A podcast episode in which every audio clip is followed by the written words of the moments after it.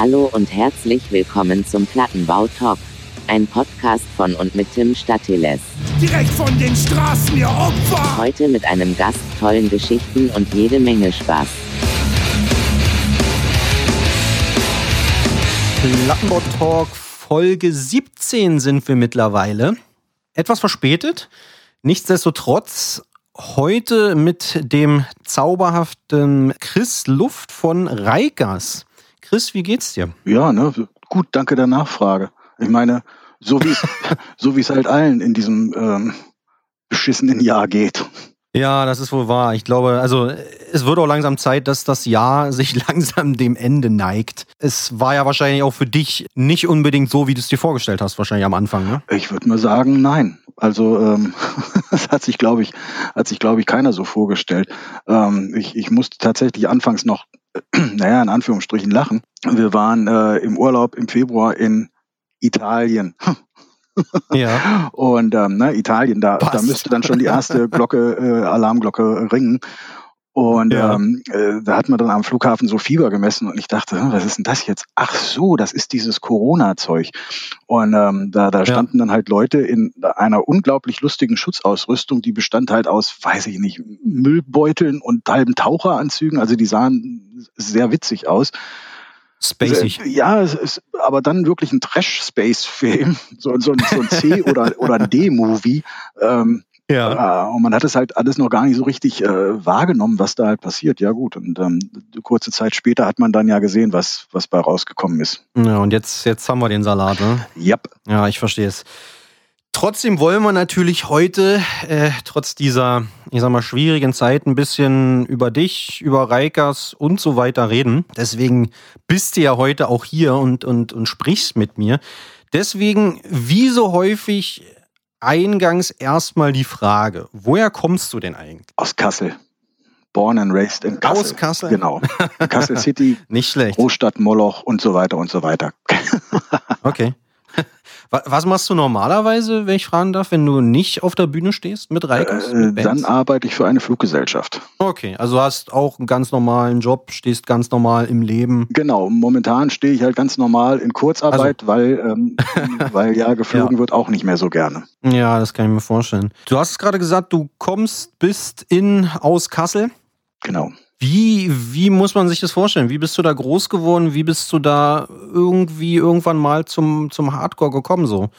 War das ähnlich? Also in den anderen Folgen davor wurde immer gesagt, keine Ahnung, es war der größere Bruder oder so, oder irgendwer hat einen Mixtape irgendwem mal zugesteckt. War es bei dir ähnlich? War es bei dir anders? Ähm, ich habe keinen größeren Bruder, aber äh, ich war schon immer halt, ich weiß nicht, glaube ich, seit, seitdem ich acht, neun, zehn Jahre alt war, bin ich halt KISS-Fan und, und Mhm. stehe halt auf verzerrte E-Gitarren. Und ähm, Okay. oder, oder ich sag auch mal auf, auf jede Form von guter, echter, handgemachter Musik.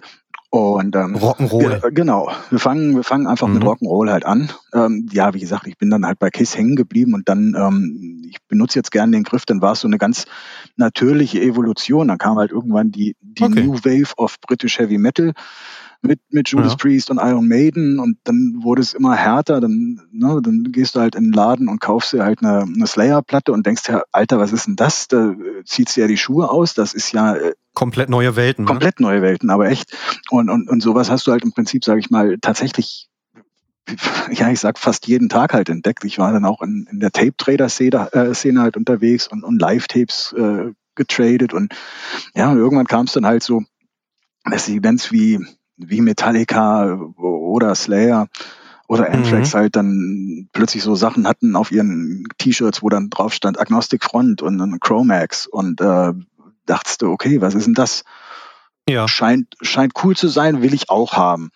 Ähm, dann hatte ich mir halt sowas besorgt, Kramsackers besorgt und meine ganzen Kumpels, wir waren halt im Prinzip, sag ich mal, alle, alle Metalheads.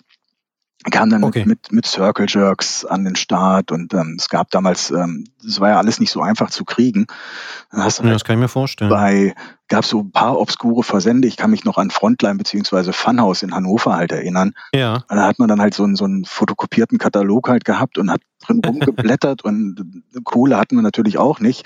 Ähm, also jedenfalls nicht, um, um dir 20 Platten zu bestellen. Also müssen Nee. halt, muss jeder Kumpel eine andere Scheibe bestellen und ähm, dann wird halt getauscht und getaped und ja, so ist man da halt reingekommen. Und dann kam halt, dass du da halt immer völlig neue Welten entdeckt und warst halt von der, zum einen von der Power und von, von der Energie halt echt ähm, überwältigt. Mhm. Ähm, plus die Texte und das kam dir dann irgendwie alles ein bisschen cooler vor als nur über Teufel und Hölle und Dämonen und, und den Ritter, der da durch die Gegend läuft und den Drachenkopf ja. zu singen, sondern es war alles ja. irgendwie realer. Ähm, ja. Ja, und dann sind wir halt schon irgendwie äh, in Mitte, Mitte, Ende der 80er, dann bin ich halt auf die ersten Konzerte gegangen und habe mir bahnbrechendes Erlebnis war definitiv Bad Religion. Ähm, war mhm. damals auf der auf der Suffer Tour und ähm, da haben wir in so einem besetzten Haus gespielt oder alternativen Jugendzentrum in Bielefeld war das kann man sich heute gar nicht mehr vorstellen, war Bad Religion in irgendeinem AJZ oder irgend so? Ja, vor allem kannst du dir das nicht vorstellen, wenn ich den Eintrittspreis mit 5 Mark halt sage. Ja, gut. also 2,50 Euro für die Jüngeren. Ähm, ja. Äh, ja, dafür siehst du halt Bad Religion. Das war so eine Energie. Ja. ja. Und wie gesagt, dann sind wir halt schon Ende der 80er. Und wollte gerade sagen, dann bist du ja schon fast eigentlich im Punk angekommen, so, ne? Wenn du mit dem Rock Metal, Hardcore, Punk. Also ja, ja, das absolut. war ja wahrscheinlich zu der Zeit auch noch nicht so getrennt in, in, in Sparten, in Schubladen, wie es heute wahrscheinlich auch ist. Ne? Nein, ich meine, äh, das AOZ in Bielefeld äh, war halt ein richtiger, richtiger Punkladen halt. Und ähm, die, die, die Herrschaften haben uns dann halt schon immer ein bisschen komisch angeguckt, wenn, wenn auf der einen Seite. Als Metaller. Naja, wir, wir waren damals dann auch recht schnell, dass man die, ähm, die Karohemden halt hatte und die Bandanas. Also ah, im. Prinzip, ähm, vielleicht kennst du noch das, das Zap. Magazin, mhm. ähm, ja, ne, da war, das ist jetzt wieder da, ne? Das ist wieder da, genau. Ähm, ja. Moses macht einen super Job. Ich glaube, dem war langweilig oder der konnte die Scheiße draußen nicht mehr ertragen. Das ähm, Wahrscheinlich, macht ja. also hochgradig Sinn. Ähm, ja, und äh, ne, dann hatte man da auch seine, seine deutschen Vorbilder mit, mit Skisix und Spambirds und Challenger Crew, mhm. wie sie alle hießen. Ähm, die Berliner kamen dann auch. Ja, und es war halt auch dann irgendwie so, jede, jede Szene hat ja irgendwie seine, seine Uniform, sage ich mal. Und ja, äh, klar. wie gesagt, dann haben uns die Punks halt schon ein bisschen komisch angeguckt. Wir kamen dann halt mit Karohemden und Tarnhosen und, und Bandanas und Chucks, was so die, ja. ähm, die Uniform war. Ja, und da waren dann halt noch die Lederjacken und die Springerstiefel. Aber es war, war halt cool. Es hat halt einfach Bock gemacht. Also ja. das war halt alles noch irgendwie, weiß ich nicht, Unity hin, Unity her, aber irgendwie war so, so ein Gemeinschaftsgefühl halt da. Du, du warst halt irgendwie. Es gab so einen gemeinsamen Nenner, Absolut, ne? absolut. Irgendwie. Ja, ja, ich, ich verstehe das total. Nochmal zurück äh, auf Kassel Bitte. zu sprechen zu kommen. Du bist ja da nur groß geworden, hast es gerade erzählt. Gab es zu deiner Zeit, als du dort groß geworden bist, so eine Art Hardcore-Punk-Metal-Szene oder gab es die gar nicht und ihr musstet immer reisen oder wie, wie war das? Nein, also ähm, wir hatten eins der schlimmsten, nein, eins der geilsten, aber brutalsten Konzerte, die ich jemals gesehen habe, war, war Slayer. Äh, das war 87 auf der Reinen Blatt Tour. Und mhm. da hast du genau diese Szene halt gehabt. Es waren Metaller, es waren Skinheads und Punks. Und das war eine extrem explosive Mischung. Und es, wie gesagt, das war die Reinen Blatt Tour. Also ähm, härter ging es dann auch nicht mehr. Ähm, nee. Ja, und es waren halt viele Konzerte dann halt. Äh, viele Bands haben in Kassel gespielt. Es gab eine, eine große Metal-Szene halt hier. Und ähm, aber wie gesagt, viele aus, aus dieser Szene sind dann halt auch irgendwann Richtung Hardcore-Punk halt marschiert. Hm, haben sich ein bisschen in die Richtung dann entwickelt, sag ich mal. Genau. Ich bin immer noch dicke mit den, ich, ich komme mit den ganzen Metallern gut aus, ähm, ich komme mit den Hardcore-Kids gut aus. Ähm, weiß ich nicht, ich suche da halt auch meinen, meinen Frieden. Also das war vielleicht nicht immer so, aber ähm, so groß ist Kassel dann halt auch nicht. Ne? Und, ja, das stimmt. Konkurrenzdenken gab es auch nicht wirklich. Ähm, wir sind mit Reikers ziemlich schnell vorne wegmarschiert, mhm. ähm, haben aber auch immer gerne alle anderen unterstützt oder, oder mitgeholfen, was aufzubauen. Wir waren in dem, es gab hier ja bei uns um die Ecke ich spreche es einfach an, dann brauchst du es nicht machen. Nee, mach. äh, Gab es dann halt äh, ein Jugendzentrum, wo wir dann halt angefangen haben, Selbstkonzerte zu organisieren. Ja. Das du hast Steffen jetzt ja äh, in, in deiner Sendung schon. Ja. Also wir haben dann halt mit Navigator Steffen gesprochen und die ersten Sachen Yuppie Side, SFA und sowas halt gemacht. Mhm. Und später kam dann natürlich MAD dazu mit ähm, Killing Time, Sick of It All. Und die haben alle in einem winzig kleinen Jugendzentrum gespielt. Also was, ja, irgendwann wurde es halt auch dicht gemacht, weil äh, das hat halt keiner äh, Brandschutz oder sonst was bestimmt eigentlich standgehalten. Ja. Es war einfach, es war einfach machen. Der, und der Jugendpfleger war sehr supportive, wie man so schön sagt, hat uns sehr, sehr unterstützt. Ja. Ähm, und ja, dann war es halt eine Gruppe von, ich sag mal, fünf bis zehn Leuten, die wirklich hart involviert waren, Plakate kleben nachts und äh, kochen und die Bands irgendwie unterbringen. Da war es auch nicht so, dass die irgendwie mal äh, ins Hotel verfrachtet wurden. Ja, wir mussten halt alle privat pennen und, und auf Sofas und ja, es Couchen, war Fußboden. Ne? Genau, mhm. also irgendwo crashen. Und ähm, war halt einfach eine, eine geile Szene. Ich, ich kann mich noch gut erinnern, wo, wo Pete von Sick of It All zum ersten Mal in den Laden halt kam und ähm, und sagte, hey, cool, cool, cool, ja, und ähm, wo spielen wir? so, ja, äh, genau hier. Da, wo du stehst. Ah, weil es war tatsächlich, es war ein, eigentlich ein altes Wohnzimmer in einer Villa. Oh, okay, krass. Also äh, so klein halt ja. und ähm, aber dann kamen die Leute halt wirklich von ähm, wir mussten gar nicht viel reisen wir sind viel gereist weil wir Bock drauf hatten ja. ähm, aber die Leute sind wirklich aus ganz Deutschland halt nach Kassel gekommen. Okay, es war eigentlich mal the place to be, ne, wie man so schön sagt. Ziemlich, beziehungsweise das war halt ein Vorort hier, Kassel-Immenhausen. Ja. Ähm, und das, das Jutze da, äh, das sagt einem noch, eigentlich jedem noch was. Es sind auch immer noch Konzerte. Ja, genau, das, das stimmt. In Immenhausen geht ja eigentlich immer noch was. Aber lag es jetzt primär daran, dass ihr euch den Arsch aufgerissen habt, dass dort äh, einfach irgendwie was entstanden ist oder lag das jetzt einfach an dieser, an dieser vitalen Szene? Keine Ahnung, weil ihr viele lokale Bands hattet, die dort auch irgendwie aus der Ecke gekommen sind? Oder war das jetzt wirklich aufgrund eurer, eures Engagements, dass da so mhm. Kassel, sage ich mal, mhm. im, im, im Vordergrund stand? Ich glaube, es ist eine Mischung aus beidem. Ich okay. meine, du brauchst natürlich zum einen die Leute, die es interessiert. Mhm. Ähm, aber du brauchst einfach auch Leute, die äh, sagen, nee, pass mal auf, wir haben keinen Bock hier ähm, immer irgendwie durch die halbe Weltgeschichte zu fahren, um ein cooles Konzert zu sehen, sondern das können wir auch selber machen. Und ähm, das hindert dich ja nicht, trotzdem nach Schweinfurt oder Berlin oder Bielefeld Absolut. oder Hannover zu fahren. Ja. Ähm, aber du willst auch hier was halt haben. Und wir haben da, glaube ich, ziemlich schnell eine, ja, wirklich auch eine Szene etabliert. Und du brauchst halt einen, einen Club, wo du gängig andauernd Konzerte hast. Genau. Nicht, nicht eins äh, im Jahr, sondern dann, dann lieber halt ähm, jeden Monat eins. Vielleicht willst du die Leute nicht übersättigen, weil wie gesagt, Kohle ist ja auch noch immer ein Thema gewesen. Ja, das stimmt. Aber das war halt ähm, wirklich eine, eine Szene halt. Ich meine, es kannte jeder jeden und ähm, das war schon eine coole Sache. Und wie gesagt, du brauchst dafür einfach Leute, die einen Arsch hochkriegen und ähm, das Ganze halt irgendwie antreiben. Mhm, na, absolut. Äh, du hast es ja auch gerade schon erwähnt, ihr habt es dann ja auch mit Reikers gemacht. Ne? Ihr habt, wenn ich das richtig auf dem Schirm habe, euch irgendwann in den 90ern, sage ich jetzt mal so grob, gegründet. Mhm. Habt da irgendwie mit der Musik angefangen, ne? Genau.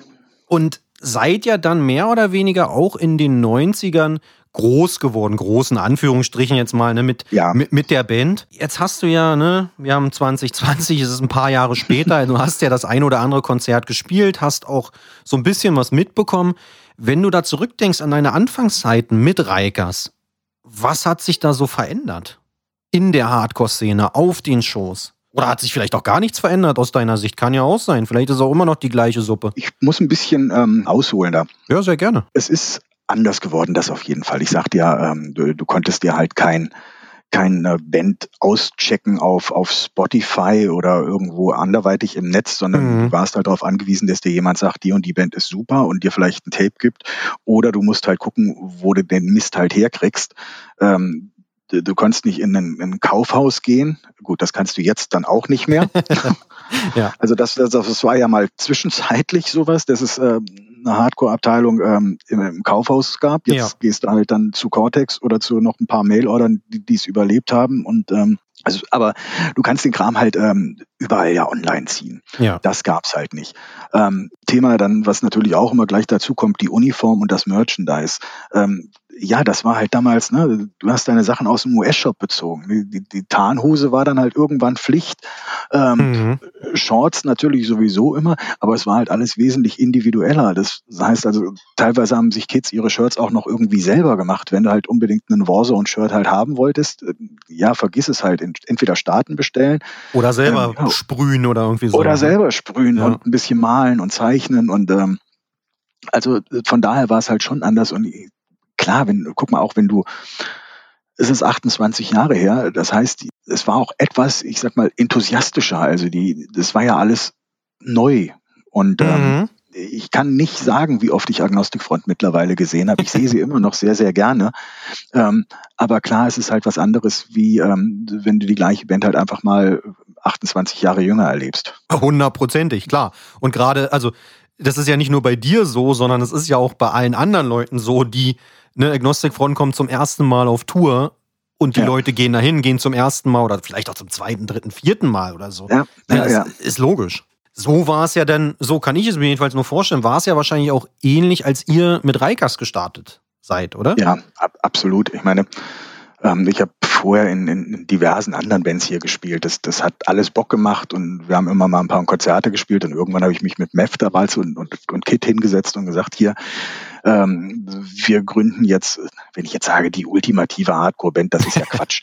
Aber äh, in euren Augen die ultimative. Aber, aber in unseren Augen, wir, wir machen jetzt mal einfach, was wir wollen hier raus aus Kassel. Und unsere ja. Idee war halt einfach, ähm, ja, wir spielen hier eine Show und dann wollen wir raus. Die, die Idee war wirklich, wir wollen nach Hannover, wir wollen nach Berlin, wir wollen nach Hamburg äh, und da mal Konzerte spielen und wir wollen Leute kennenlernen und ähm, das und, und eine Single aufnehmen mit schönen Vinyl, mit allem Pipapo. Okay. Das war, das war wirklich die, die ganz ähm, echte Intention halt dahinter. Was daraus geworden ist, dass man dann halt irgendwann in einem Jet sitzt und nach Indonesien fliegt, um da ein Festival zu headlinen. Gut, das war jetzt nicht geplant.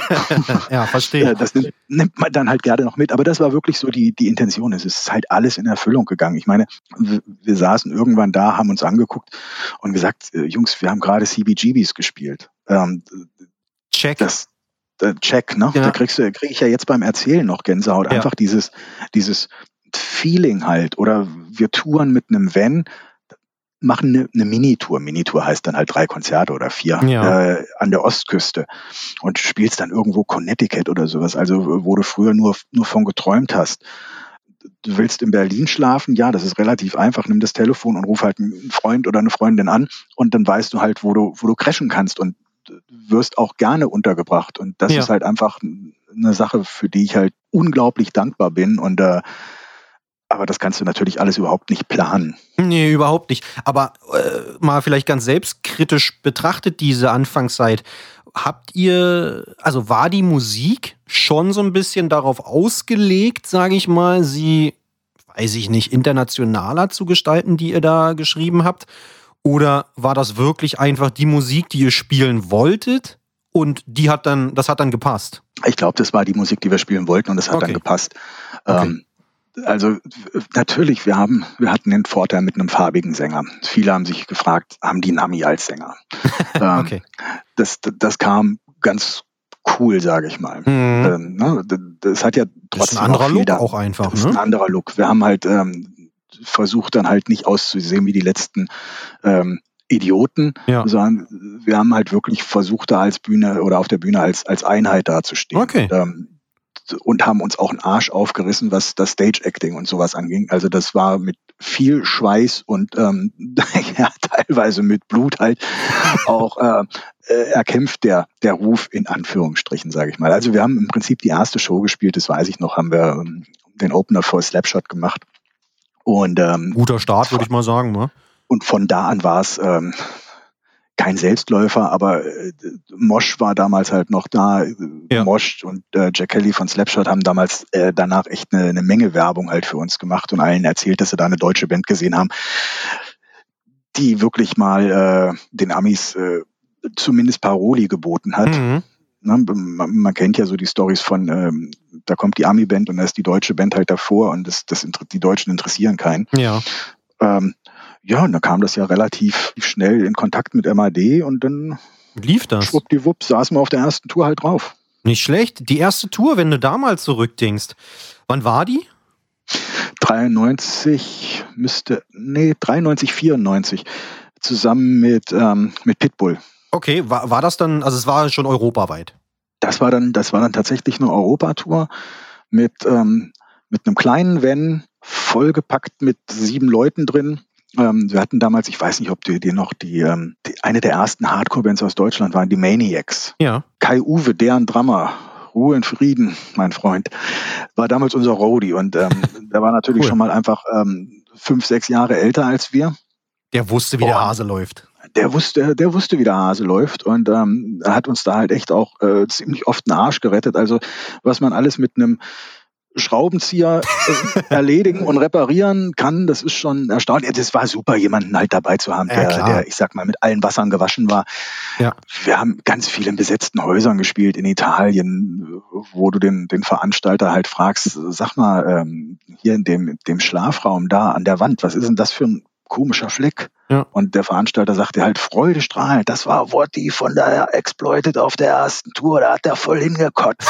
oh, scheiße. Ja, geil. Ja, nee, das äh, schön. Super. Das andere Bett. Abgefahren. war super. Also das, wenn ich an die Zeit halt denke, wenn du, ich glaube, unsere erste Show auf der Tour war in, war in Chemnitz. Mhm. Und ähm, das, das war halt geil. Du fährst dann halt mit deinem kleinen Bus da irgendwo vor. Ja, und dann weißt du, jetzt geht's los. Das ist jetzt der erste von 30 Gigs und mhm. das am Stück, keine Day-Offs, einfach durch. Ähm, es war weltbewegend. Also für uns natürlich eine, eine, eine komplett neue Welt. Also also es war schon geil. auch ein Kulturschock, als ihr dann im Ausland gespielt habt? Oder war das, oder war das vergleichbar, sage ich mal, mit den IOZs in Deutschland? Nein, es war schön, da fällt mir eine Story ein. Es, natürlich, die besetzten Häuser sind besetzte Häuser. Natürlich. In, ähm, nur in in Italien beispielsweise war es, ähm, was wir gesehen haben, wesentlich radikaler, mhm. wesentlich militanter halt auch. Äh, da waren noch Barrikaden äh, errichtet und ähm, da standen Einkaufswagen mit, mit Flaschen, um sich jederzeit zur Wehr setzen zu können. Ja gut, und wir haben da halt drin gespielt. Das, sowas kannten wir bis dato noch nicht, gebe ich ja auch zu. Mhm. Ähm, äh, du wirst, in Italien hatten wir dann halt auch mal ein Hotel, das war äh, sehr geil. Und wir sagen, hey, können wir denn schon mal ins Hotel und einchecken, nachdem wir im Club angekommen sind? nee, nee, ähm, äh, erst, erst nach der Show. So, äh, ach so. Okay. okay, naja gut, dann ist es dann halt mal zwei Uhr morgens, kannst du halt erst um zwei Uhr morgens einchecken, ist in Ordnung. Musst aber morgens um sechs Uhr wieder auschecken. Ja, ja. Okay. Warum das Ganze? Das Hotel wird halt nach Stunden bezahlt. Die wollten eure Stunden da drinnen drücken, ja? Ja, es war ein Stundenhotel. Ne? Ah, ja. Und ja, also so nette Sachen. Okay, ja, cool. Also war wahrscheinlich ne erste Mal äh, für dich auch Ausland allgemein oder warst du da auch schon mal im, Aus, im Ausland im Urlaub? Ich, ich war auch schon im Urlaub. Also ich war auch vorher in vor Rikers schon in, in New York. Okay und habe mir sowas angeguckt. Aber es war halt einfach, ähm, wenn du als Tourist halt irgendwo hinkommst, siehst du halt logischerweise immer andere Ecken, ja. als wenn du wirklich in, in die Szene halt eintauchst. Also auch zu, zu New York oder, oder Los Angeles kann ich dann halt im Zweifelsfall nachher ganz andere Sachen erzählen, weil ich Sachen gesehen habe, die wahrscheinlich bisher noch kein Tourist gesehen hat. Mhm. Und das ist halt schon geil. Also das, dann bist du wieder in dieser ganzen Community-Geschichte halt drin. Es ist halt einfach so eine, so eine weltweite Szene. Und wenn du da halt äh, Freunde gefunden hast, dann sind es in der Regel auch Freunde fürs Leben, es sei denn, du behandelst sie schlecht oder, oder sie stellen sich irgendwann als Idiot halt raus. Mhm. Aber die, die echten Leute erkennen sich halt untereinander und ähm, ja, wie gesagt, ich bin auch eigentlich ganz gut, glaube ich, im Kontakt halten. Ja, okay. Bevor wir quasi über den großen Teich hüpfen, nochmal auf unsere Region zurückkommen. Du hast es gesagt, ihr, ihr wart auf Tour, ihr seid dann ja auch irgendwann mal mit US-Bands auf Tour gegangen, ne? beziehungsweise habt auch mit US-Bands gespielt. Richtig. War es für dich schwer, sich gegen diese US-Bands durchzusetzen? Oder wart ihr einfach, ohne doof klingen zu wollen, einfach gut genug, dass ihr da keine großen Probleme hattet? Es war eigentlich ganz, ganz spannend zu sehen. Also die, die erste Tour, wie gesagt, war mit Pitbull, das sind die Jungs aus Detroit. Mhm. Das war so eine, die hatten ihre Kulthits damals, super. Wir kamen aber auch gut an. Das war so eine Pari-Nummer. Okay. Ähm, danach sind wir noch mit, mit SFA auf Tour gegangen, was auch super Bock gemacht hat, sind auch immer noch Freunde von mir. War auch eine geile Tour. Und auch da brauchten wir uns halt hinter den Amis halt nicht zu verstecken. Da okay. hatten wir schon einen Ruf und da kam auch schon eine Platte raus. Und die nächsten Touren waren dann halt ja mit Damnation, mit Brothers Keeper, Sub-Zero, ja. ähm, die dann alle für uns eröffnet haben. Ah, okay, da hat also, sich dann hat sich dann die Position auch schon mal geändert. Da hatten wir dann halt lange mit mit Marc und Ute halt auch drüber gesprochen ja. und, und sie meinten auch, es ist jetzt einfach mal es ist einfach mal Zeit. Da geht's ja nicht um, um Wertschätzung, die eine ist besser, die andere ist schlechter, was auch immer, sondern das war, wir waren dann halt schon ein bisschen länger dabei. Mhm. Brothers Keeper waren für, für den europäischen Sektor neu, wie auch immer. Ja. Ähm, Damnation hatten hier kein großes Following und, und auch Sub-Zero war eine, war eine neue aufstrebende Band, die damals gerade bei Central Media unterzeichnet hat. Und wir haben uns die Bands auch eigentlich immer selbst ausgesucht, gesagt, ey, die finden wir cool, damit möchten wir halt touren. Ja. Ähm, und ja, und dann meinten die beiden bei MAD, hey, ähm, wir drehen den Spieß jetzt einfach mal um. Es ist einfach Zeit zu zeigen, dass es auch so geht, dass es echt egal ist, wo eine Band herkommt. Und das sehe ich bis heute so. Es ist doch scheißegal, ob eine Band aus Amerika kommt, aus Italien oder El Salvador. Äh, wen juckt das? Wenn die Musik gut ist und knallt, dann ist die Musik gut und knallt. Wenn die Musik nicht gut ist, dann, ja, dann ist er halt nicht gut. Dann merkt man das auch relativ schnell, ne? Richtig. Genau. Also du sagst schon, also ihr konntet euch gut durchsetzen und hattet jetzt nicht so die Probleme, weil wenn ich das heute mal betrachte, ne, heute empfinde ich es doch relativ schwer, gerade für, für europäische Bands, sich gegen die US-Bands durchzusetzen. Selbst wenn die europäischen Bands besser sind, aber sobald dieses US hinter dem Bandnamen auftaucht, dann äh, verschieben sich immer gleich äh, die, die Messlatten sozusagen. Ich weiß, ich weiß, was du meinst, aber genau das Genau das hatten wir damals auch. Das, das, das war auch in den 80er, 90er Jahren so. Okay. Da hast du auf deinen Flyer halt geschrieben, äh, New York Hardcore und der Laden war voll. Ist egal, wer da gespielt hat. Aber schau, äh, ich denke mal, und, und das ist jetzt, glaube ich, nicht zu weit äh, ausgeholt. Ich glaube schon, dass wir einen großen Teil dazu beigetragen haben, dass, dass deutsche Bands auch akzeptiert werden. Mhm. Damals Charlies war vor uns natürlich noch lange die Spambirds. Aber auch äh, später halt haben wir, glaube ich, äh, Reikers waren dann die erste, soweit ich weiß, eine oder zumindest eine der ersten Bands, die Ami-Bands im Vorprogramm halt hatten. Ja. Schau dir jetzt Heaven Shall Burn an. Absolut, die können, ja, ja. Die können Wacken-Headline. Ja. Ähm, schau dir Nasty an. Die machen auch da ihre Nummer und nehmen Amis im Vorprogramm halt mit. Ähm, ich glaube, da haben wir schon ein bisschen den Weg halt bereitet. Und ja, was jetzt unterm Strich halt bei rauskommt, es gibt viele neue Bands. Ich mag Tausend Löwen unter Feinden total gerne. Mhm. Ähm, auch die Jungs von Eyes of Tomorrow. Ähm, du, du kannst mittlerweile auch rein deutsche Packages machen und das funktioniert. Ja. Ähm, was wir ja letztes Jahr im Winter hatten wir unseren, unseren Trip mit Slope und Born from mhm. Pain. Das war super. Und diese Bands ziehen dir teilweise mehr als manche Ami-Bands, die jetzt hier rüberkommen. Also De also definitiv, das, das ist ja genau das, was ich meine, ne? dass du, du hast teilweise wirklich bessere Besucherzahlen im Club, ja. hast dann aber irgendwie trotzdem bei den Gagen manchmal das Problem, äh, dass dann die Deutschen vielleicht auch ein bisschen unterbezahlt werden und den US-Bands dann teilweise auch mehr Geld, sage ich mal, gegeben wird. Ne? Ja. Obwohl ja. gar nicht so viele Leute kommen vielleicht am Ende. Das ist aber auch immer Sache vom, vom Promoter halt. Ne? Natürlich, also, ja, ja muss man dann halt schauen. Und ich, ich verstehe natürlich auch, dass eine, eine US-Band hat in jedem Fall erstmal, bevor die überhaupt irgendwas machen, sind da erstmal 4000 Euro weg, weil die hier herfliegen müssen. Absolut. Das, das will ich auch gar nicht in, in Abrede ja. stellen. Ne? Das, ist, das ist klar. Aber ich, aber ich, weiß, ich weiß schon, was du meinst. Ich bin aber immer noch der Meinung, dass ich halt, ähm, ja, soll jetzt wie gesagt nicht herablassen klingen, aber dass sich Qualität halt durchsetzt. Ähm, hm. Wenn du auf der Bühne alles gibst, wenn du in der Lage bist, ähm, halbwegs gescheite Songs zu schreiben, die die Leute auch hören wollen. Das ist ja die, ist ja die nächste Sache. ja, es bringt ja nichts, wenn ich, wenn ich eine Platte mache, wo ich sage, boah, das ist das Geilste, was ich je gemacht habe, aber es interessiert halt keine Sau. Ja. Und ich glaube, da haben wir einen ganz guten Konsens gefunden. Okay, schön. Auch das hast du bereits angesprochen. Ihr wart wahrscheinlich auch eine der, der ersten deutschen Bands, die dann in Amerika auch mal, oder Hardcore, deutschen Hardcore-Bands, die in Amerika auch mal auf Tour waren, ne? Ich weiß gar nicht, ob wir wirklich so mit die ersten waren. Ich, ich weiß, dass viele selbst, ähm, wie heißen sie, Radical Development haben vor uns im, im CBGBs gespielt. Jochen Hornung und Co., mhm. Tarnminister, vielleicht sagt er das noch ja, was. Ja. Also aus der, aus der Stuttgarter Ecke. Ich weiß, dass von den Ruhrpott-Bands auch einige drüben, die, die Straight Edge-Bands da einige drüben auf Tour waren.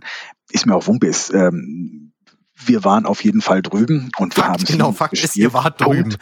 und, und, und das, ähm, das ist halt einfach was, äh, das erfüllt einen mit Stolz vielleicht ein bisschen. Aber mhm. wenn man so drauf zurückkommt, ist es halt einfach nur eine, eine geile Erinnerung. Und, und das ist ja das, was wir im Prinzip das ganze Leben halt machen. Wir, wir sammeln halt sammeln und produzieren Erinnerungen. Schon richtig philosophisch hier. Fand ich jetzt auch gerade. Habe ich, hab ich mir auch gedacht, machst mal ein Ausrufenzeichen. nee, ähm, äh, da kann ich dann auch noch sagen, aber man darf halt nicht da in diesen Erinnerungen nur leben, sondern man muss Ganz immer wichtig, neue ja. produzieren, immer weiter neue Erinnerungen produzieren. Also dass du auch Sachen, die du gestern gemacht hast, einfach irgendwie in zehn Jahren geil findest. oder- Absolut. Das ist wichtig. Genau. Wie ist es denn zu diesen US-Touren gekommen? Also hier drüben kann man sagen, ne, ihr habt, ihr habt einen Telefonhörer in die Hand genommen, habt Leute angerufen, irgendwie sind die Kontakte entstanden übers Reisen zu, zu den Shows, ne, man hat sich kennengelernt, irgendwann äh, hatte da auch noch die Hilfe von einer Agentur. So funktioniert's ja nicht, wenn man nach Amerika kommen will. Ne? Also ich meine, da kann man jetzt nicht mal zu einer Show fahren und sagen, ey, hier, ich bin Chris von Reikers, wir wollen hier mal spielen. Richtig. Und, und gerade wenn du halt auch noch siehst, dass auch die Kommunikationsmittel zu der damaligen Zeit etwas eingeschränkt waren. Also mal eben eine E-Mail ist halt nicht. Ne? Richtig. Also, falls sich noch jemand dran erinnern kann, es gab so ein geiles Gerät, da kam Papier raus, das nennt sich Fax. Das heißt, man hat tatsächlich mit Fax gearbeitet. Ähm, manchmal mit Telefon, ähm, was immer schweineteuer war. Äh, tatsächlich hat man auch Briefe geschrieben. Okay. Aber Fakt war halt durch die ähm, durch die Tour mit SFA kannte ich halt Brandon vom der damals im CBGBs auch gearbeitet hat Ja. gut und ähm, der, der wusste wie wir drauf abfahren da halt irgendwas zu machen. Dann gab's noch äh, Rick äh, von 25 to Life. Ich meine Damals, als Ja, er noch cool ne? war. ich, ich weiß nicht was mit dem passiert ist. Ähm, ich weiß auch keiner. über den den glaube ich auch nicht weiter reden. Nee. Aber äh, ich gebe zu, der hat uns damals halt auch noch geholfen und gesagt hier ähm, ich buche euch gleich noch ein paar Shows drumherum. Cool. Ja, und dann ist man da halt mit Four in the Chamber und, und Coming Correct und Death Threat und mit wem wir alles gespielt haben und ähm, 100 Demons, also tatsächlich sau coolen Bands. Ähm, sind wir da drüben halt ein bisschen durch die Gegend getingelt, haben ein paar Konzerte gespielt, Son of Scam waren dabei Mhm. ähm, und das war, das war monster cool, hat halt total Bock gemacht und wir kamen halt auch mit allen Leuten einfach immer gut, gut aus und gut klar. Okay, cool. Das Wart ihr war einfach ja. DIY. Ah, Okay, genau. Naja, logisch, so wie es ja äh, wahrscheinlich auch äh, primär gewesen ist zu der Zeit. Ne? Absolut. Wann war das genau? Wann wart ihr zum ersten Mal auf Tour in den USA? wie gesagt, ne, Tour ist so ein relativer Ja, ja, Begriff, wenn du ein paar, paar Gigs halt spielst. Ja. Tatsächlich das allererste Mal gespielt in New York haben wir in, in 96. Okay, okay. Und, und dann immer mal Das- wieder drüben. Und dann gewesen. immer mal wieder. 96 war es so, wir waren gerade drüben und haben ein Video gedreht für, für Cold Lost Sick. Ja. Ne, ich stotter da jetzt schon wieder bei. Ich meine, das war für uns natürlich ein Traum. Ne? Also du, du fliegst mal nach New York und drehst mit, mit Drew Stone ein Video und äh, in deinem Cast ähm, und, und Kollegen, die da mitspielen, hast du halt Sub-Zero, hast die Madball-Leute drin. Ähm, Ja. Das war, war schon cool. Und dann kriegst du noch die Frage gestellt, sag mal, morgen ist hier ein Konzert, wollt ihr nicht einfach spielen? Ihr seid ja schon da. Ihr seid ja schon da. Ja. Ich so, ja, äh, klar, mit, mit, mit wem spielen wir denn halt? Es war dann halt unter anderem Sheer Terror. Und ähm, eine ganz junge Band war, war der Opener, die ähm, waren aber sehr gut, äh, kann ich mich dran erinnern. Und ähm, mit dem Sänger hatte ich dann noch ein paar Singles getauscht draußen. Jetzt fragt sich natürlich, äh, von wem redet der denn Jetzt erzähle.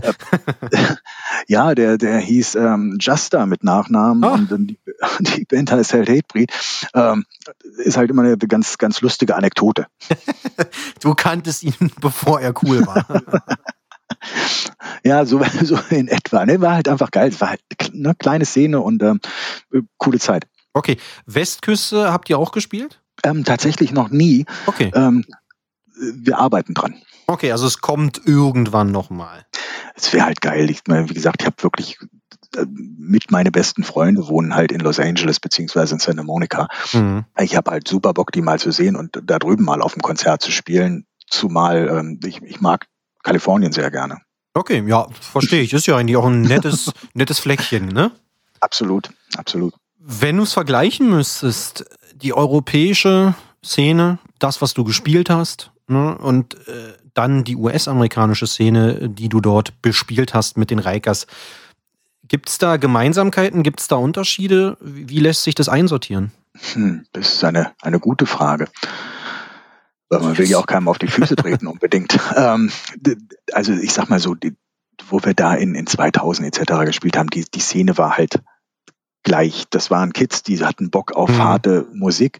Ähm, ich kann auch nicht behaupten, dass die Konzerte, die wir drüben gespielt haben, irgendwie rappelvoll waren, weil wenn du eine Stadt hast, aber das kennst du aus Berlin ja auch. Ja. Äh, irgendwann hast du eine Übersättigung, wenn jeden Tag halt irgendwie zehn Punk-Shows halt sind Ja, oder ja. Hardcore-Shows halt sind. Was mir auffällt, ähm, auf die Länge der Geschichte halt, ähm, sehe ich halt einfach, dass äh, in Europa und, und ganz speziell in Deutschland äh, die Fans sehr, sehr loyal sind. Loyaler als da drüben? Ja, absolut. Okay. Also natürlich hast du natürlich hast du da drüben auch die die Szene, aber ähm, und ich will auch gar nicht unbedingt jetzt nur auf die auf die Hardcore-Szene halt eingehen, Mhm. aber die ganze Musikszene in in den Staaten beispielsweise ist wesentlich schnelllebiger. Da ist dann halt ähm, Limp Bizkit halt einfach mal für äh, drei Jahre der totale Brecher, der super Hit Mhm. und danach interessiert es halt keinen mehr, dann ist halt der nächste äh, Star halt da. Ja. Ähm, und wenn du, wenn du dir halt Deutschland anguckst, Manowar gehen immer noch in den Charts mit ihren Platten. Ja. Also da, äh, ne, ich meine, wie viel schlechte Platten musst du machen, aber die Fans stehen einfach total loyal dahinter. Und wenn du dir mal irgendwann als als ähm, als Kiddie eine Slayer-Platte gekauft hast, dann wirst du nicht halt fünf Jahre später sagen, ah Slayer, so ein Scheiß habe ich früher mal gehört. Du hörst es immer noch irgendwo Ja, absolut. Und, und, und drehst halt ähm, Bad Religion nicht den Rücken. Natürlich findest du vielleicht die, die alten Sachen, die haben dich damals mehr geprägt, wie auch immer. Weil du mit dem groß würdest geworden halt bist, oder was? Richtig, aber du würdest halt niemals schlecht über so eine Band reden. Und ähm, das sehe ich halt in, in Staaten halt wirklich anders. Hm. Da ist irgendwie einfach, ähm, du bist zwei Jahre da, dann kommt das nächste große Ding. Okay, also es ist ein bisschen Merkwürdig. schnelllebiger.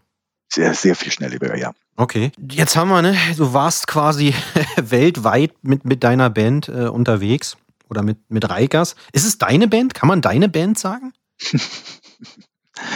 Nee, das sind, äh, Okay. sind ja immer fünf, vier oder fünf Leute, die in der Band spielen. Ich meine, ich bin das, das, das Gründungsmitglied und, und der Letzte, der jetzt noch dabei ist. Ja. Ähm, ich glaube auch, ich kann behaupten, dass ich schon immer der, der mit der Motor halt war. Aber ich glaube, kein Mensch würde auf ein Konzert gehen, wenn ich alleine da stehen würde. ja, das sähe auch Nein. komisch aus. Es ist, es ist, es ist eine Band, es ist Rikers und Okay. gut so. Und da sind halt fünf Leute drin. Okay. Aber wenn ich sage deine Band, du verstehst, was ich meine. Dann ist das für mich absolut in Ordnung. Ja, genau. Aber ihr wart mit Reikers oder du warst mit Reikers, äh, ihr wart ziemlich viel unterwegs. Ne? Ihr habt USA, du hast es gesagt, du warst in, in Indonesien, irgendwie bist da rüber geflogen. Ja. Wo habt ihr denn noch nicht gespielt? Oder gibt's noch irgendwas, wo du sagst, da will ich unbedingt mal hin, außer sagen wir jetzt mal die Westküste der USA? Ähm, also wir haben noch längst nicht überall gespielt und es gibt immer noch ähm, Ecken. Also es gibt jetzt zwei Sachen, da müssen sich immer dem mal was einfallen lassen. ich, ich will, ich will ums Verrecken nach Russland.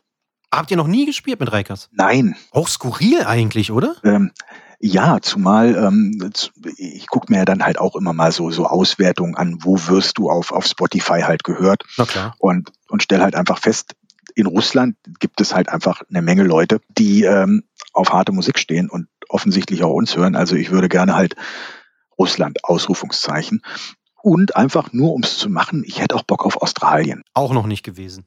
Nee, und wenn wir gerade dabei sind, da kann man auf dem Weg dahin auch noch Tokio oder Japan halt machen. Ah, okay, okay. Aber das mit Russland, das, das verwundert mich jetzt eigentlich, weil ich, also Russland hätte ich jetzt gesagt, komm, da war da nur auch schon drei, vier Mal, hab da auch alles abgespielt, so, das, das ist jetzt auch nichts mehr Neues. Aber dass er da Nee, noch dann- gar nicht wart, Ja, sieh mal zu, hast du eine Aufgabe. ich schreib's mir direkt auf den Zettel. Was sind denn so ganz verrückte Shows, an die du dich heute gerne noch erinnerst? Wir haben es gerade gehabt, CBGBs äh, ist irgendwie immer noch so, so, ein, äh, so ein emotionaler Punkt für dich, sage ich mal im positiven Sinne. Gibt es noch andere Shows, wo du, wenn du jetzt mal so drüber nachdenkst und zurückdenkst und sagst, wow, das war Das geil. ist, ähm, das ist auch so eine Frage, die mag ich sehr gerne, weil ähm, wenn du die halt niederschreiben sollst, dann, dann kriegst du ja die Krise. Ähm, weil es gibt einfach zu viele gute Shows, um, um jetzt da viele einzelne rauszuheben. Was natürlich immer, immer klar ist, wenn du die, die ganzen ersten Konzerte, die du gespielt hast, die erste Show mit Reikers überhaupt, in Kassel damals, ähm, dann die ersten Shows, wo du auf Tour gegangen bist und Mhm. Wo das alles noch so so ganz neu war. Dann die ersten Festivals, die du gespielt hast, wo du dann plötzlich einfach siehst, da, oh, da unten stehen jetzt 10.000 Leute. Ähm, die ersten Shows, wo du irgendwo mit dem Flieger hingekommen bist. Ähm, und unzählige andere Shows, die ähm, diese vermeintlichen Abschiedsshows, die wir dann halt mal gespielt haben, wo einfach nur Wasser von Wänden lief und, und Mhm. Chaos pur. Ähm, und auch einfach so, wir haben jetzt in, in Kassel erst vor, vor einiger Zeit ähm, so eine, so eine Basement-Show halt gespielt, in, unangekündigt, wirklich in so einem kleinen Miniraum, wo Ja. ohne Bühne, ohne alles. Es gibt so, also Shows machen halt einfach alle Spaß. Also wenn du, wenn dir irgendeine Show keinen Bock macht, dann, dann machst du als Musiker halt einen Fehler. Das ist mal eine schöne Antwort. Das, das finde ich gut. Das, das rahme ich mir nochmal ein. das ist ja, cool. gerne, aber, aber es ist doch so. Ich meine, Ja, absolut. Ja, du kommst, kommst irgendwo halt hin und denkst, oh, ja Gott, aber dann hab halt Spaß auf der Bühne. Es ist, Mach das Beste verdammt, draus. Mach das Beste draus, es ist dein Job. Ja. Und wenn du eine Erkältung hast, wenn du Schnupfen hast, wenn dir das Bein weh tut, was auch immer, das ist nicht das Problem der Kids da unten. Also äh, gib jetzt alles. Genau, mach's nicht zu deren Problem sozusagen. Richtig, Ja. absolut. Schön. Äh, gefällt mir eigentlich sehr gut, diese Einstellung.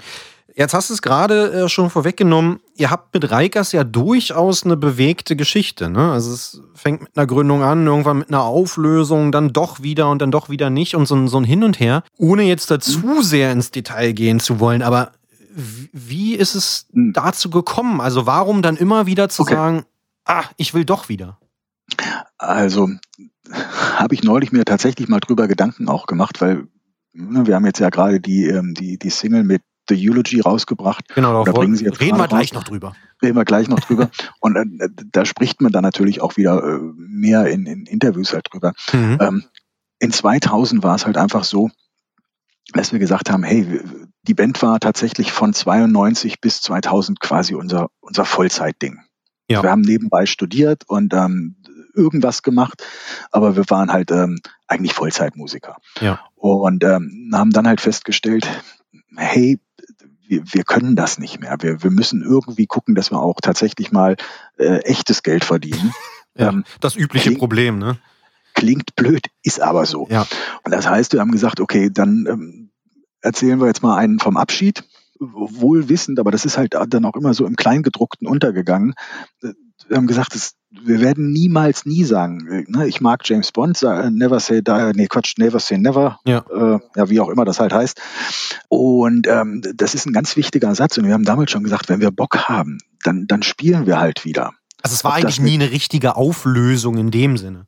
Richtig, wir haben halt gesagt, wir machen jetzt eine, eine Abschiedsshow oder zwei Stück in Kassel und in Leipzig war das damals. Ja. Und dann schauen wir halt einfach, was kommt. Wir müssen jetzt erstmal äh, für uns selbst Zeit haben und, und gucken, wie wir unser, ähm, wie, wie heißt das so schön, unser Privatleben auf die Reihe kriegen oder unsere, unsere Zukunft halt gestalten würden. Aber wenn es uns irgendwann reitet, dann spielen wir halt auch wieder Konzerte. Und ähm, gut, dann, dann wurde halt das ein oder andere äh, Konzert dann halt als Reunion und dann als Exklusiv-Reunion und Final und hast du Naja, so diese Selling Points dann immer, ne? das ist halt so. Da habe ich auch dann wirklich, ähm, sage ich mal, auch keinen Einfluss mehr drauf. Dann steht's halt Okay. auf, also äh, auf den Plakaten, die wir nicht selber drucken. Dann steht's halt da irgendwann so drauf und dann ist das halt so. Ist dann halt blöde oder wird dir vielleicht auch als ein bisschen blöd ausgelegt. Mhm. Äh, wir haben uns niemals 100% aufgelöst. Mal eher so eine Pause, ne? Wie kann man War vielleicht besser Prinzip immer eine, umschreiben? immer eine, eine Pause, einen, Ja. einen Break. Ähm, Im Prinzip ähnlich wie bei ABBA. Über die habe ich jetzt gerade so ein Special gesehen. Ist ein schöner Vergleich. Ja, die haben sich auch offiziell nie aufgelöst. Das ist die längste Pause, die je eine Band gemacht hat. Ah, okay, also eigentlich sind aber noch aktiv. Richtig. Okay. Im Laufe der Zeit äh, hat sich ja auch labeltechnisch ein bisschen was bei euch getan. Ne? Ihr, ihr seid da ähm, so ein bisschen, also ihr seid einem Label immer mal ein bisschen treu geblieben und unter anderem wart ihr auch bei Central Media. Richtig. Hat das euch geholfen? Dieser Schritt zu Central Media? Ähm, du, je, jede Plattenfirma hatte ihre, ihre Berechtigung und, und Okay. ihre Zeit. Und es war eigentlich immer, ähm, Leute hören auch gerne, dass ich irgendwas Schlechtes über Lost and Found sage. Ähm, Ach, darum ich geht's mir gar nicht. Nee, äh, die, die haben uns geholfen. Wir, wir waren bei Warner wirklich bei einem, bei einem Major.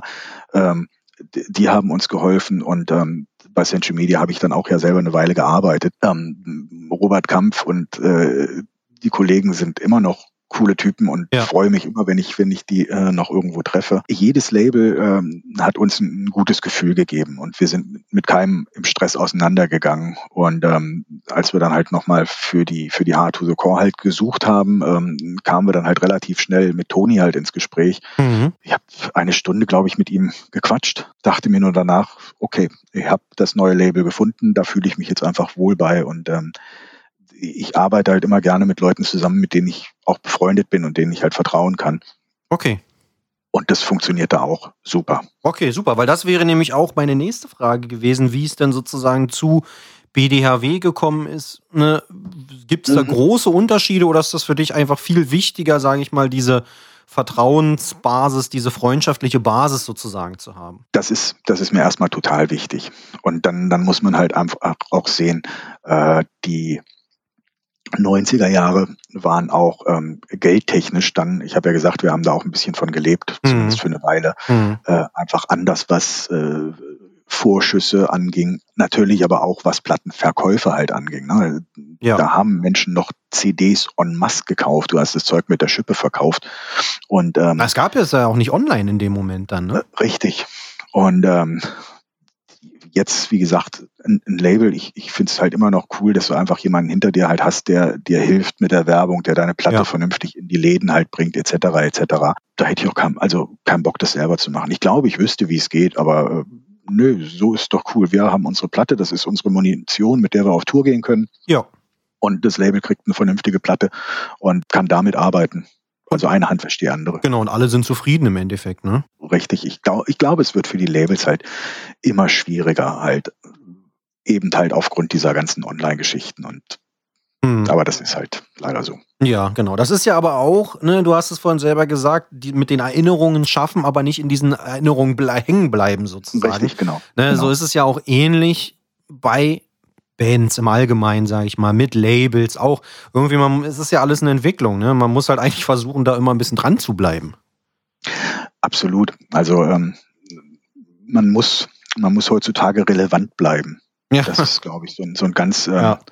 wichtiger, ist, kommt natürlich aus dem Marketing, ist so ein ganz wichtiger Slogan, aber ja. Also wenn du dir halt guckst, ähm, wenn du mal irgendwann nicht mehr relevant bist, ähm, schönes Beispiel, kannst du dich noch an Kodak-Filme erinnern? Ja. Hatte jeder. Ja. Ne? Und jetzt macht dein Telefon halt wesentlich bessere Fotos und kein, nicht kein Mensch, aber nur noch sehr, sehr, sehr wenige Menschen kaufen Filme. Ja, das Ja, stimmt. Kodak ist scheinbar nicht mehr relevant. ja, das stimmt. Da hast du recht. Das geht sehr schnell. Das stimmt.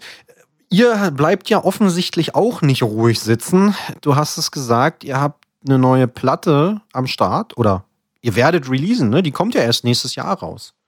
Richtig. Ist Ne? jetzt in, in, im Cortex im Vorverkauf gegangen. Genau. Kommt nächstes Jahr im Februar raus. Euer Split mit einer, kann man, kann man Supergroup sagen eigentlich? Ähm, Euer Split-Partner? von mir aus gerne. Ich, äh, Sind ja eigentlich ne, bekannte Leute, die da mitspielen bei äh, Eulogy.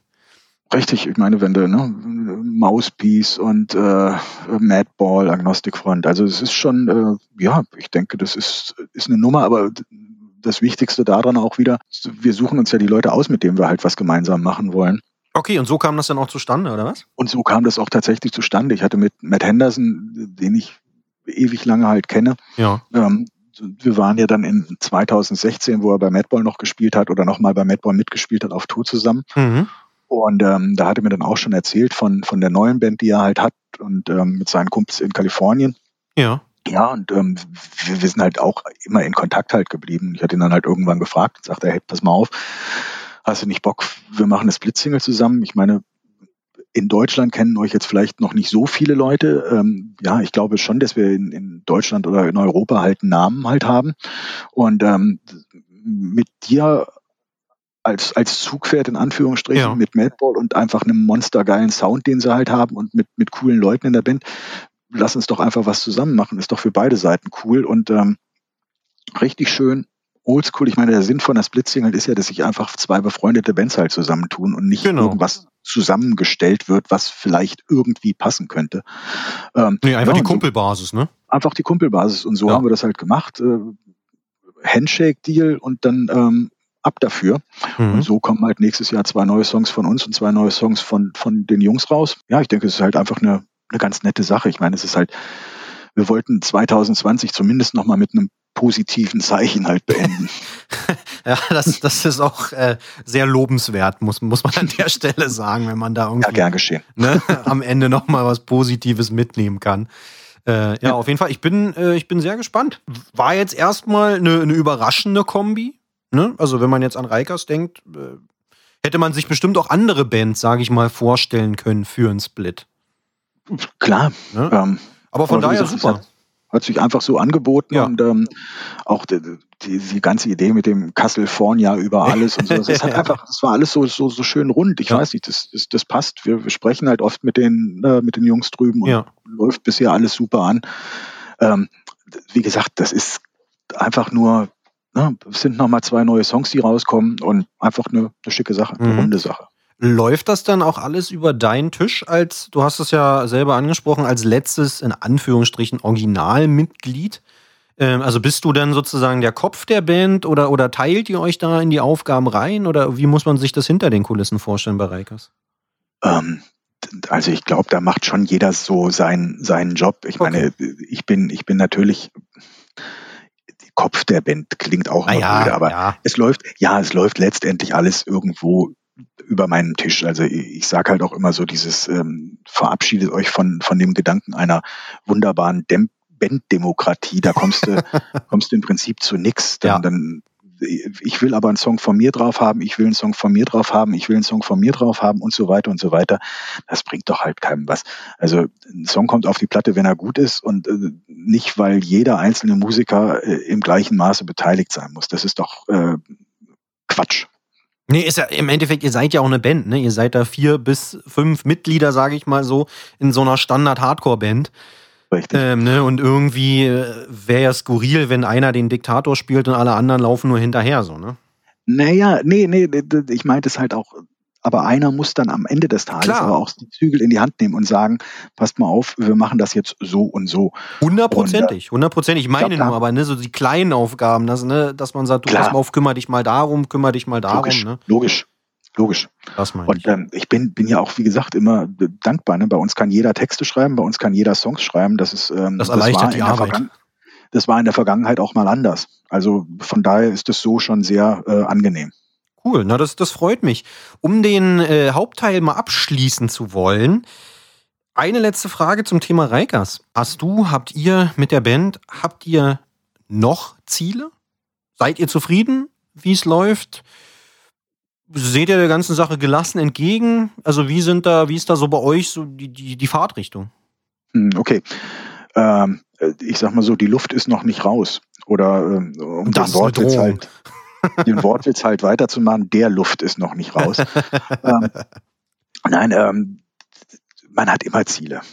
Na, also ich, ich will habe ich gesagt, ich will. Ich möchte nämlich nicht, ich will nach Russland. Ah ja, okay. Also, ähm, nein, du hast immer noch Ziele. Es gibt Länder, wo du noch nicht gespielt hast. Ja. Ähm, wir haben jetzt trotzdem in, auch in 2020 uns ähm, das ein ums andere Mal zusammengefunden. Ich meine, vielleicht nicht in, in voller Bandstärke, weil das aus vielen Gründen halt momentan nicht möglich ist. Ja. Ähm, aber wir schreiben natürlich trotzdem an, an neuen Songs und ähm, da haben tatsächlich auch einige schon in der Pipeline. Das heißt, äh, und die sind tatsächlich auch das muss ich jetzt sagen. Die sind tatsächlich auch viel zu gut, als dass man sie ähm, oi, oi, oi. der Menschheit vorenthalten könnte. Nein, also natürlich machen wir da halt was Neues und wir haben auch immer noch Antrieb, aber wir lassen auch einfach viele Sachen auf uns zukommen. Das Schöne ist, ähm, wir arbeiten ja nach dem Swinger Club Prinzip. Alles kann, nichts muss. und ähm, das, ähm, das ist ein schöner Folgentitel. benutze, benutze ich aber auch tatsächlich oft. Aber es ist tatsächlich eine unglaublich komfortable Situation, in der wir halt letztendlich sind. Wir müssen niemandem mehr was beweisen. Ja. Wir müssen das nicht machen. Ähm, wir müssen davon nicht unsere Brötchen bezahlen, äh, sondern wir machen das, weil wir halt wirklich 100 Prozent dahinter stehen und, und Bock drauf haben. Und ähm, das kann ich dir auf jeden Fall sagen. Wenn das mal irgendwann nicht mehr der Fall ist, dann ist es definitiv final vorbei. Dann ist es eine Auflösung und keine, äh, keine Pause. Pause. genau, Super. richtig. Schön. Ähm, damit würde ich dann zum Ende kommen wollen, allerdings nicht zum kompletten Ende, sondern zu den heißgeliebten Kategorien überleiten. Ich weiß nicht, ob du dir andere Folgen angehört hast. Vom, Bisher noch nicht. Vom Podcast. Äh, zum Ende gibt es immer noch fünf Entweder-Oder-Fragen. Okay.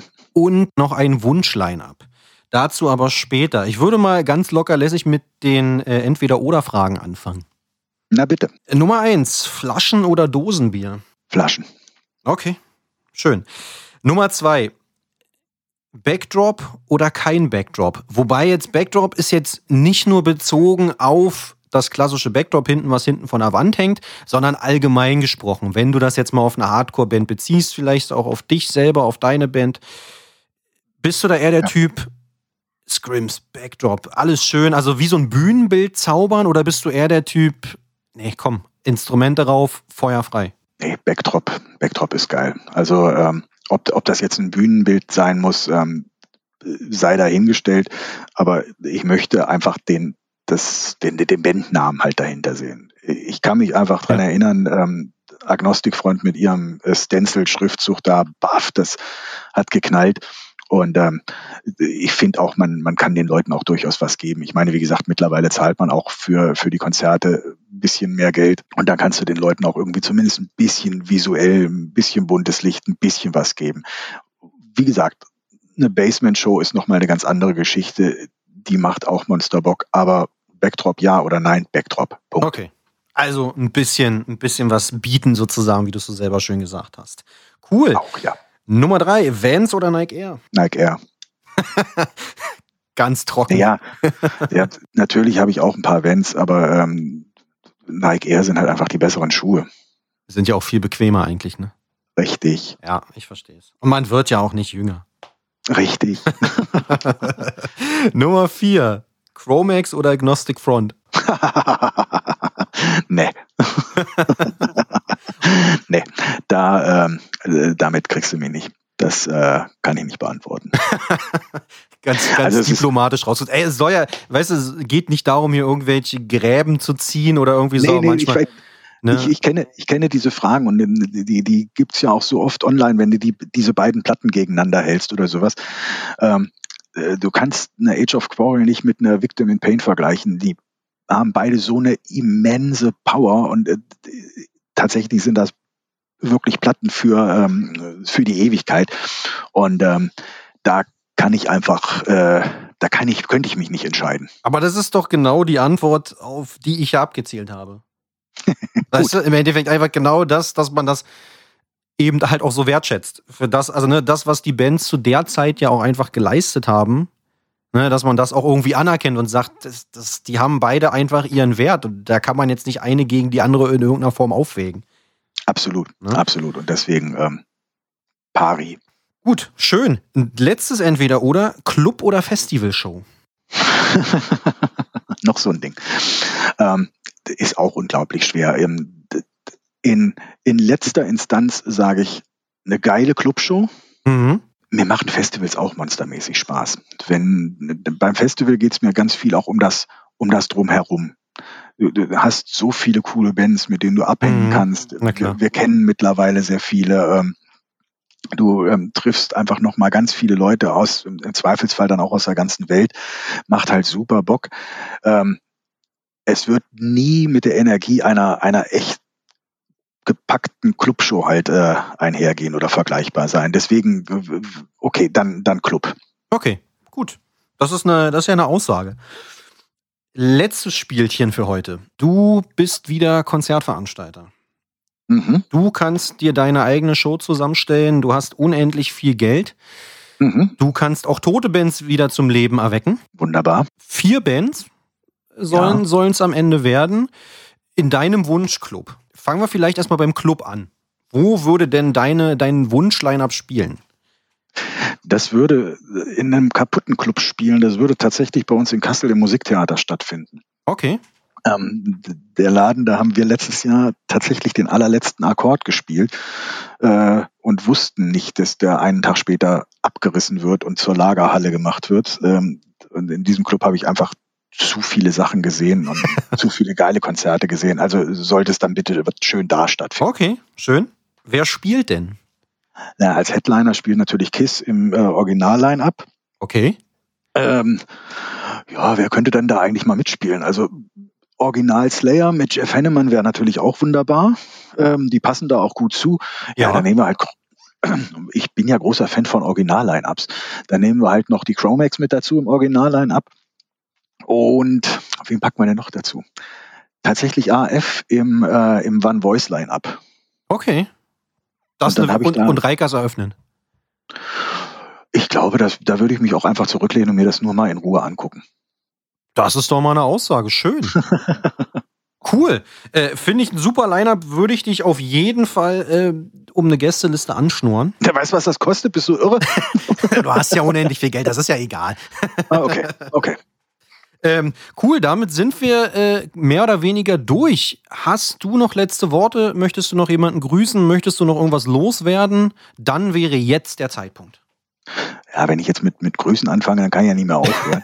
also, äh, ne, die, die Leute, die, äh, die mich kennen, weiß ich, dass ich sie nie vergesse und von daher, die wissen alle, dass ich sie in meinem Herzen mittrage. Also schöne Grüße an die alle. Äh, Tim, vielen Dank äh, für, für die Möglichkeit. Ich, ich finde sowas halt einfach cool, dass äh, wir da auch in diesem Jahr halt irgendwie was machen können und ähm, mit der Außenwelt, sage ich mal, in Kontakt treten können. Äh, ich höre mir so Podcasts auch immer ganz gerne an und finde das eigentlich ganz cool und finde es toll, dass Leute wie du da die Energie halt reinstecken. Also vielen Dank dafür. Ja, und ansonsten wünsche ich uns, glaube ich, allen einfach mal, dass, ähm, dass dieser Albtraum halt mal vorbeigeht. Ne? Ja. dass 2021 vielleicht wieder etwas äh, es einen Berg aufgeht. Und was mir wichtig ist, äh, ich, ich sehe halt tatsächlich in letzter Zeit, dass die Leute den gesunden Menschenverstand etwas äh, mit Füßen treten. ja. es, es wäre schön, wenn davon mal wieder etwas, wie, wie heißt das so schön, Herr, lass Hirn vom Himmel fallen. Genau wenn das. das mal passieren würde, wäre echt ganz gut. Genau, weniger Telegram-Wissenschaftler äh, und mehr gesunder Menschenverstand. Und das meine ich in Bezug auf tatsächlich alles. Ja, ja, absolut. Auf das, auf das Leben an sich. Ja, absolut. Ne? Absolut. Das sind schöne, weise Worte. Ich bedanke mich auf jeden Fall dafür, dass du dir die Zeit genommen hast für den Quatsch hier.